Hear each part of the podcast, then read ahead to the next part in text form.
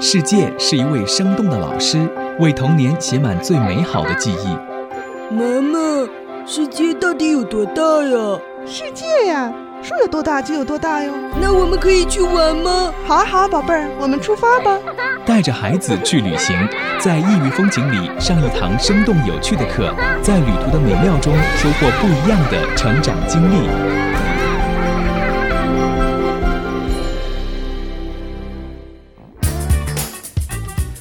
各位来自全球的听友还有网友，你好，我是子聪，欢迎你收听今天的带着孩子去旅行节目。我们在一系列的亲子旅行的节目当中，访问了各路的达人妈妈，请他们讲述自己带着孩子出去旅行的故事。当然，也有专家来给大家支招，解决在旅行当中遇到的一些问题。那今天我们请来了一位达人妈妈，要听一听她带着孩子上路的故事，在旅行当中发生了什么样的趣事，有什么样好玩的？欢迎你收听。首先来欢迎一下我们今天的嘉宾，来自于《公益时报》的记者，也是一位旅行达人妈妈王静。王静你好，啊，你好，主持人好。同时也欢迎一下来自于蓝爸爸去旅行的静静。大家好，我是静静。嗯，欢迎二位做客我们的节目哈。今天这位达人妈妈自己也非常的厉害，很小的时候就带孩子出去玩了，是吧？嗯，是。先给大家介绍一下那个孩子情况呢？今年几岁了？呃，我们家这是个儿子，嗯，现在六岁半了，呃，现在上小学一年级。他在几岁的时候你们就开始带着他出去旅行了？呃，两岁半的时候。那么小？对，嗯，不到三岁这样。两岁半应该是很淘气的时候哈。呃，淘气，但是那会儿他已经是那个，就是他说话很早，嗯，所以我他两岁半的时候，他语言就是跟大人交流啊都没有问题了，是，所以我们觉得那会儿带他出去应该是没有问题了。嗯，他的名字叫什么？他大名叫郭毅然。小名叫小名叫可乐，真可爱。可乐，哎，那像那么小的孩子，我们有的时候带出去啊，就觉得说孩子太小了，他记不住什么，所以呢，就会等到他比较大一点或者懂事的时候再带他出去。你们两岁半的时候就带他出去了，其实这过程里面是不是也希望通过旅行带给孩子一些什么呀？嗯，是的，呃，因为我们就是我们夫妻两个人的这个育儿理念，就是希望孩子能够自己去看世界，嗯，自己能够嗯，在一个自由的环境中成长，不要让家长有很多刻意东西灌输给他。所以那会儿我们就想早一点带他出去看一下。就是很多家长会考虑说，很想让孩子学英语啊什么，我就要带他出国看一看，大家用英语交流是个什么情况。嗯，那这是我们的想法。那那么小的时候，就最开始带他们出去，带孩子出去的时候，有没有遇到一些困难呢？困难肯定有啊，嗯，因为他他小，他需要大人长时间的抱着他。对，然后呃，因为我们家孩子有点慢热型，是，所以到陌生的环境，他会一开始不适应，是，会哭啊，都有这些情况。嗯，但是后来是不是发现孩子出去的越多，接触这个世界越多之后，他慢慢的就更适应了，也自己也更喜欢了。没错，是这样，因为我发现他这个适应的时间越来越短。嗯，就是。到现在他六岁多了嘛，他就开始期待，很期待出去玩，根本就不需要在这个 过渡了，就，嗯，到出出去之后就能很快的融入。呃，静静，我觉得现在的孩子特别的幸福哈，那么小就出去了，像我们两岁半的时候还在干嘛呀？是吧？是啊，我们两岁半的时候可能还在摇篮里躺着吧。说到这儿，我突然想问。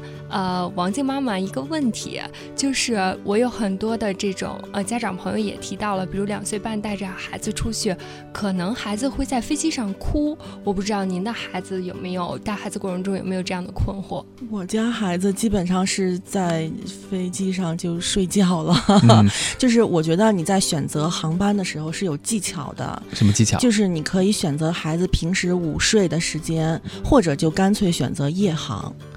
因为我那会儿就是那样的，就是飞飞马来西亚是那个有，就是亚亚航是那个夜航嘛，他上去就就已经困的不行了，就倒头就睡。而且夜航它座位比较宽松，就是它它很很容易会空出一整排的座位，让你让孩子能平躺下来，所以他就是很好能住，就是睡觉睡过去等于。然后呃也可以选择下午的，就是短途的两三个小时，你就选择下午飞，他正好就是最困的时候。哎，我觉得这还挺重要的一个技巧哈。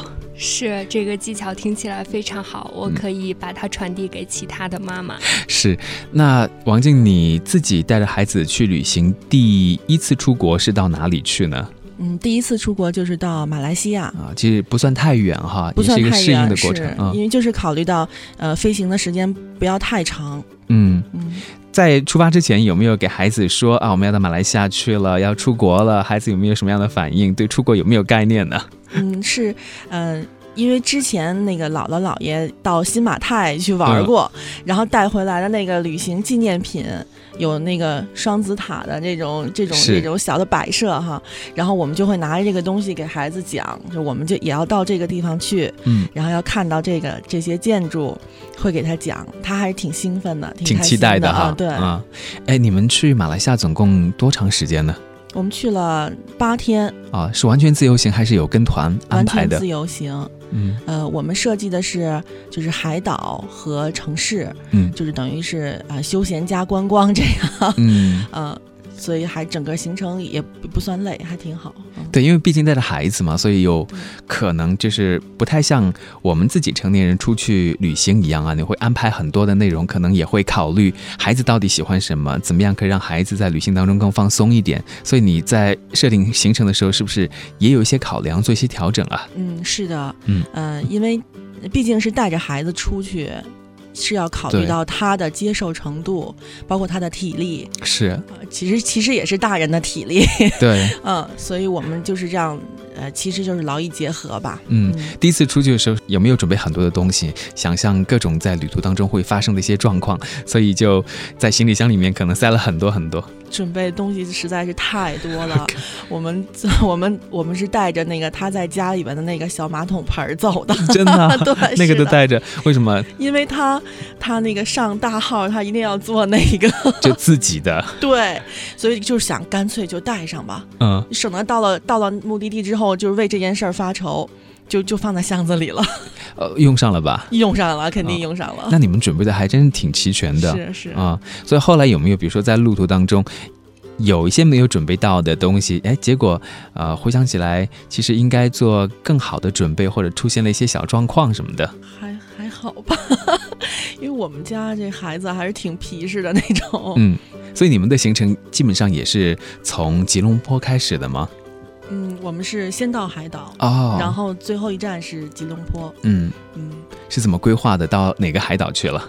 对，我们到那个马来西亚有一个关丹，嗯有一个地方叫关丹，它是因为呃有一个那个地中海俱乐部的酒店是啊、就这种一价全包的这种，沿着海边，然后我们选择了那儿。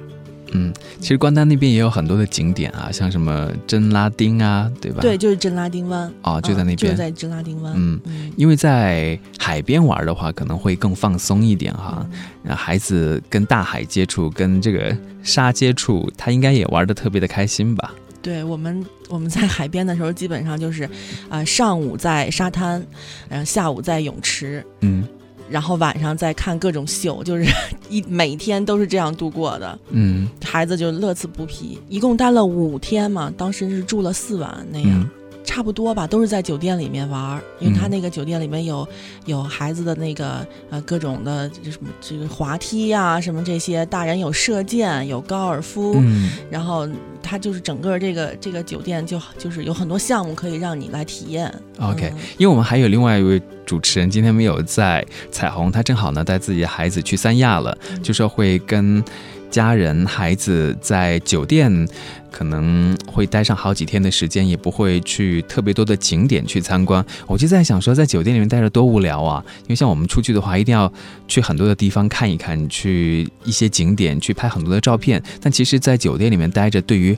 孩子来讲的话，这种亲子游，你觉得是很适合的，是吗？对，是很适合的，嗯因为他每第一就是在体力方面没有那么高的要求，嗯、再有一个就是在选择酒店的时候也我也会考虑有一些亲子的元素在里面，嗯，什么样的元素呢？就比如说呃有泳池啊，有儿童游乐场啊，呃有一些包括它的食物嗯设施都要比较适合孩子，就是我会会这样考虑。嗯，其实食物这一块儿也是需要去比较用心的考虑的或者准备的哈，因为到了一个陌生的地方，特别是对于两三岁的孩子来讲啊，他可能很多东西都吃不惯啊，他可能吃的东西都是需要家长特别准备的。那你们在酒店里面，比如说去吃自助餐或者去点餐的时候，有没有遇到一些什么样的问题呢？嗯，我的观点呀，就是嗯如果因为很多孩子他出去，其实都不是说食物的问题，是他本身他他处在一种兴奋的状态，他就不想吃东西，或者是就是说没有合他胃口的东西。我的感觉就是说，孩子他要是真饿了，他就自己肯定会会找东西吃。嗯他出去玩，他一开心，那那就是我觉得就是少吃少一点儿啊，或者怎么样，这都无所谓。嗯我不是很看重这块儿，每天孩子必须要吃几顿，每顿必须要吃什么。我觉得出去玩的时候可以嗯不用这么这么紧张这些。嗯然后，但是吃的这些东西，呃，酒店我觉得酒店有一个很好的自助餐，这个挺挺其实挺好，挺加分的。嗯，因为呃自助餐就是很多可以选择，大嗯家长可以利用他现有的食材给孩子来加工，比如切碎一点呀。或者这个面煮软一点啊，你可以跟跟师傅说，就可以很多选择。嗯，嗯，要不你打你打开菜单就就懵了，不知道该点什么。嗯 是，哎，所以就是在食物这一块，每天吃什么其实没有操太多的心，是吗？对，是，哦，那还挺好的。在酒店这么几天，每天都是跟孩子一起到海边去玩耍，是吧？嗯，是，嗯，我觉得孩子特别幸福，因为可以跟爸爸和妈妈在一起，然后呢，每天都特别放松，在一个新的环境里面，因为很多东西他可能之前都没有见过哈，所以他是不是特别特别的开心？是特别开心。小孩儿，我觉得他首先就是到一个新的环境里，嗯，他本身就有那种探知的欲望，希望多去多看看、多体验。而且就是您刚才说的这个陪伴，其实真的很重要。现在我们家孩子就觉得，我好像只有通过度假才能跟爸爸妈妈在一起 待这么长时间。对，他们能陪我连续陪陪这么这么久，因为我们在北京也就是。周末可以陪孩子，平时都要上班，对没有人会请假说七八天在家专门陪孩子，你说是吧？所以他只有通过度假，我能跟爸爸妈妈在一起相处七八天，甚至更长的时间。嗯，这他他确实觉得很幸福，这样。那我想们大人也觉得幸福。对了解一下，就是对于作为爸爸妈妈的我们来讲的话，能够跟孩子出去那种心情是怎么样的？就是好像我们自己是不是也过了一次童年？因为我们童年可能是很早以前的，但是跟他孩子在一起的时候，你就要用他的方式去看这个世界，或者跟用他的方式去玩、去旅行，陪着他。你是不是也觉得好像自己一下就整个都放松了，然后自己整个好像也回到了这个童年的那种快乐？是，嗯、因为确确实可以跟孩子体验很多自己小时候没有经历过的事情，而且这种陪伴其实就是双方的，嗯家长能够从孩子天真的笑容里面感受那种无比的幸福。对，其实有的时候，比如说我们在跟大人聊天啊，就说啊，我小时候对你多好啊，哈，为你付出多少。其实，在这个互动的过程当中，孩子给予我们的也是很多的，给我们的那种快乐哈没，错，嗯给我们的那种幸福的感觉。嗯嗯，还有人就说，你们在比如说海边玩儿这种是更接触大自然的，那也有人说这个城市的旅行，因为可能会比较嘈杂，那个环境的话，呃，不是那么的休闲和放松，不是特别适合孩子。你赞同这样的观点吗？呃，我们家首先是说要坚持城市游，嗯，就是但是不要时间，就是我们家的感觉就是时间不要太长。一般你看我这次到马来西亚的旅行，就是我们呃在在海岛五天，然后三天是在那个城市，是在吉隆坡。嗯，我们其实设计的很简单，不会很累，就是就是在金那个那个双子塔周边带他去逛逛街呀，去看一看，然后随便溜一溜。每天就是很早就回酒店休息这样，但是他其实能从中那个收获很多，就是。呃，我我一直在跟别人讲哈，就是我们家孩子两岁半，我带他去上双子塔，他到现在都可以说出，说我当时上是那个双子塔坐的那个彩虹电梯，嗯一直就有彩云伴着我那个往上走，就是他那个电梯边上是做成云彩那种效果，让你感觉好像就直上云霄那种感觉，嗯，他印象特别深刻，到现在他都可以还在给别人讲述。他六岁多了，到现在都四年过去了，还记得那么清楚。所以就是那次，我就特别坚定的感觉，就是说城市游是让孩子能够真正了解到我是出国了，嗯，我是到别的国家，不同的文化、不同的民族，他这块儿他是有感受的，能够传达给他，而且他对他感兴趣的东西，他肯定能记住。嗯那你可能给他讲一个妙语，他就不感兴趣，那那就记不住。所以很多家长为什么觉得不愿意带孩子到城市里？那么小他又记不住，这种其实这个观点我我不赞成。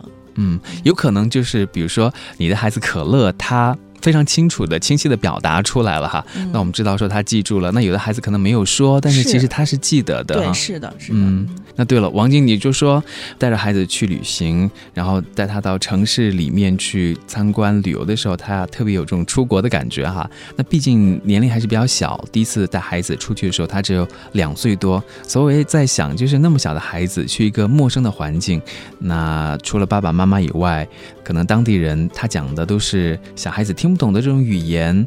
那孩子在跟当地人接触的时候，他会不会有一些害怕呀，或者有一些惶恐啊等等这样的心情？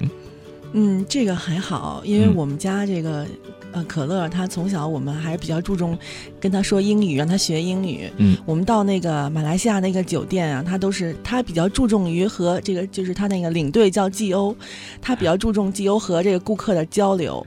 专门我们每次吃饭的时候会有人却主动还跟我们打招呼，我就发现我们家的孩子能够跟人家打招呼，而且回家回到房间之后会对这个，哎，我听懂了他说了几个词，他津津乐道。那么小他就会跟你分享这些哦。对，因为他他语言能力还是很强。嗯你还说他慢热，其实还挺能够跟别人互动的，还挺快热的。啊，就是热了之后，这是嗯嗯，其实有的时候我们出去会觉得说。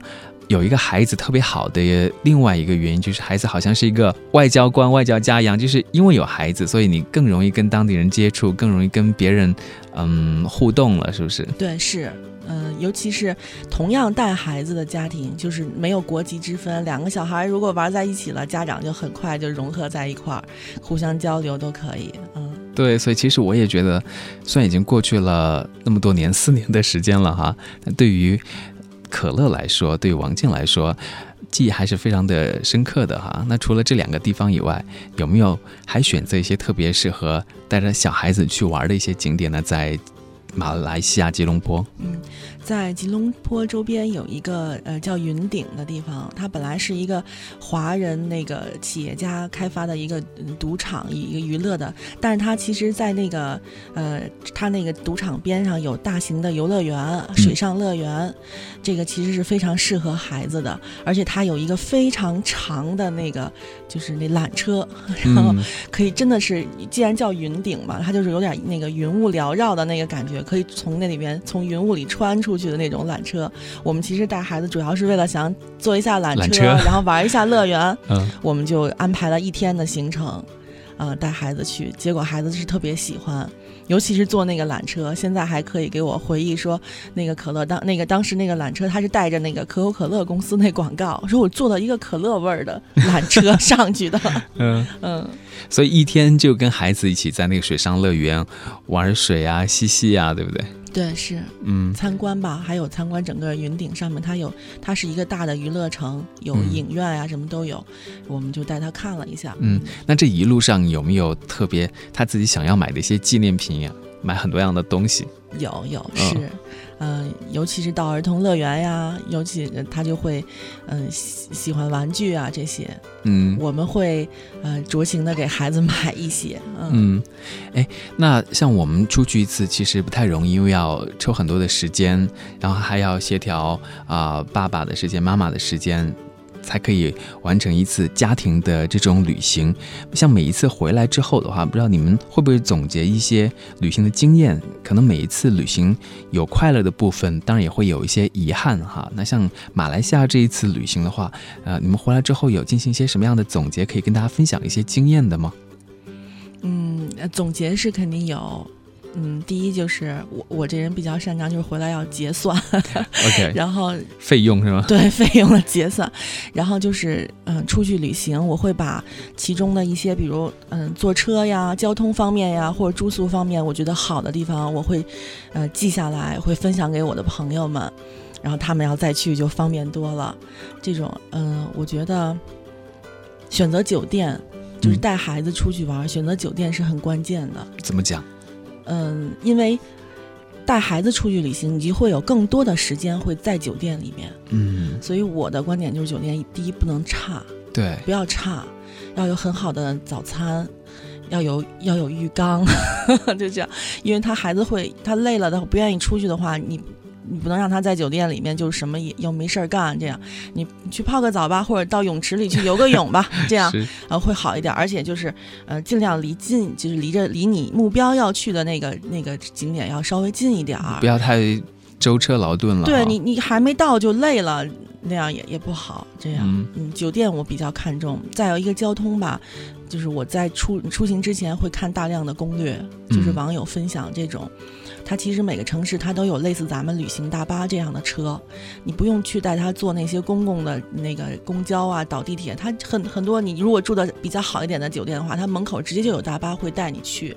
其实这个要花很多的时间，去做功课是的，要做嗯好充足的准备，因为你是带孩子。如果两个大人你坐地铁去，其实都可以。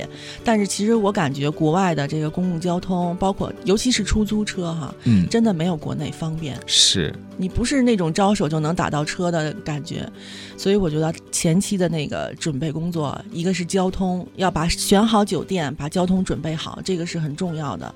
嗯。嗯，其实总的来讲，就是要让这个旅行更加的便捷哈，是出行更加的便捷，住宿更加的便捷。因为对于我们成年人来说，怎么样都比较随便啊，方便。可能住的条件稍微差一点也没有关系。就你说是有时候你体验，经常就是睡睡一宿就走了。对，就是这种没必，要把钱花在这个住很好的酒店上，对吧？嗯但是带孩子就不一样了，他可能他中午一累，整个下午都要在酒店，嗯，嗯，就是，所以比如说你们带孩子出去的时候，一玩也都是一整天吗？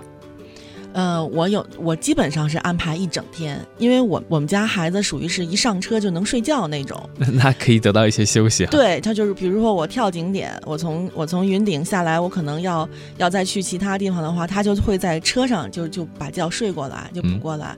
但是如果他他真的是也会发现，像孩子，我们我们这个妈妈们会讲叫困闹。他一困起来，他什么情绪都没了，就不停的在哭。你遇见这种时候，的时候那就真的只能打道回府，带他回酒店休息，要不然玩也玩不好。嗯，你有遇到这样的情况吗？有遇到，有遇到，嗯，所以其实你刚才分享的这两点，我觉得特别的重要。因此，有的家长就会觉得要呃跟团这种亲子游的产品，但是你是不是更倾向于选择自由行？哪怕自己会更多的做一些攻略、做一些准备，你也会觉得说，比如说和跟团相比的话，这个自由度会更大一点，还是？嗯，因为我们在我们那个孩子小的时候，那会儿还很少有那种亲子亲子团这种，像现在很多这种亲子团做的很好，那会儿很很少。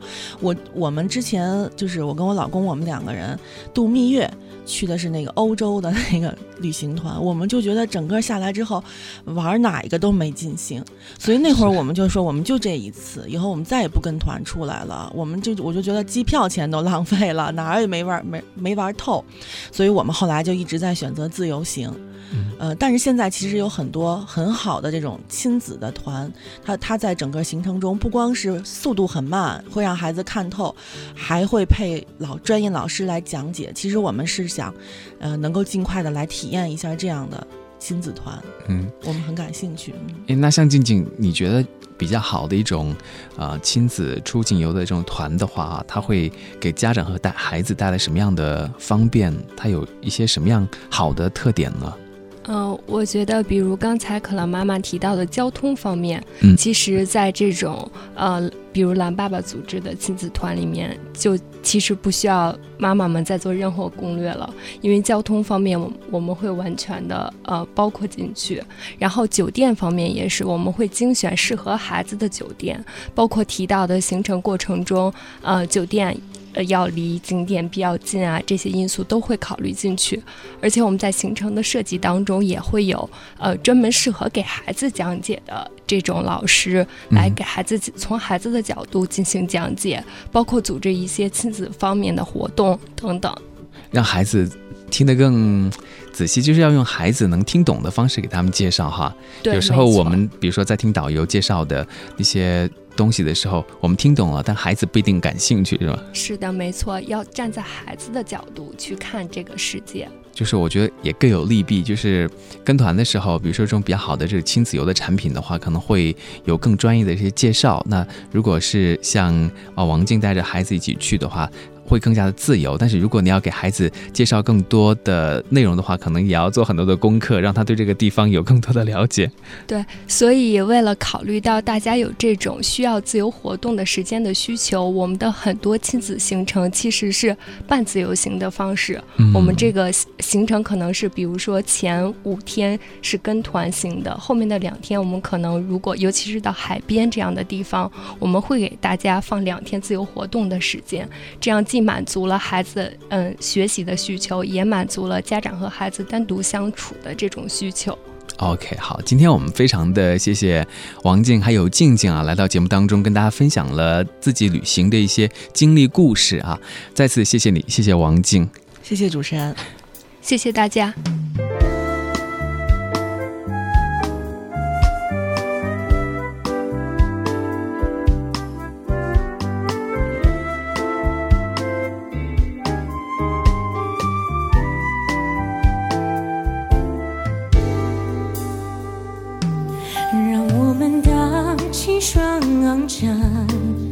小船儿推开波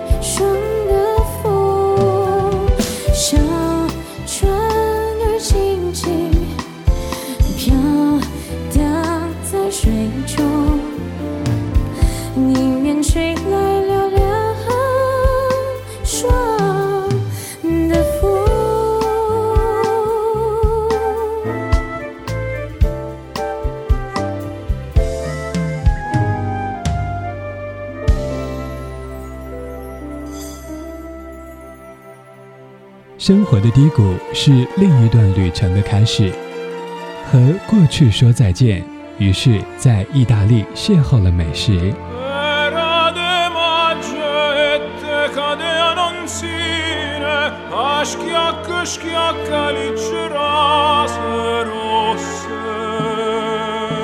拥抱自己的那一刻巴厘岛上演了比日出更美的爱情。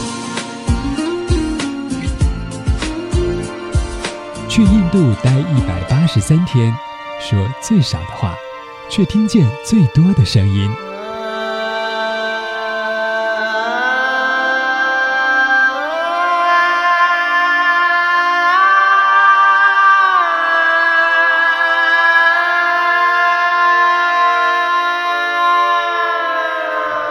行走在时光中，遇见阳光与阴霾，遇见更好的自己。这里是中国国际广播电台环球旅游广播。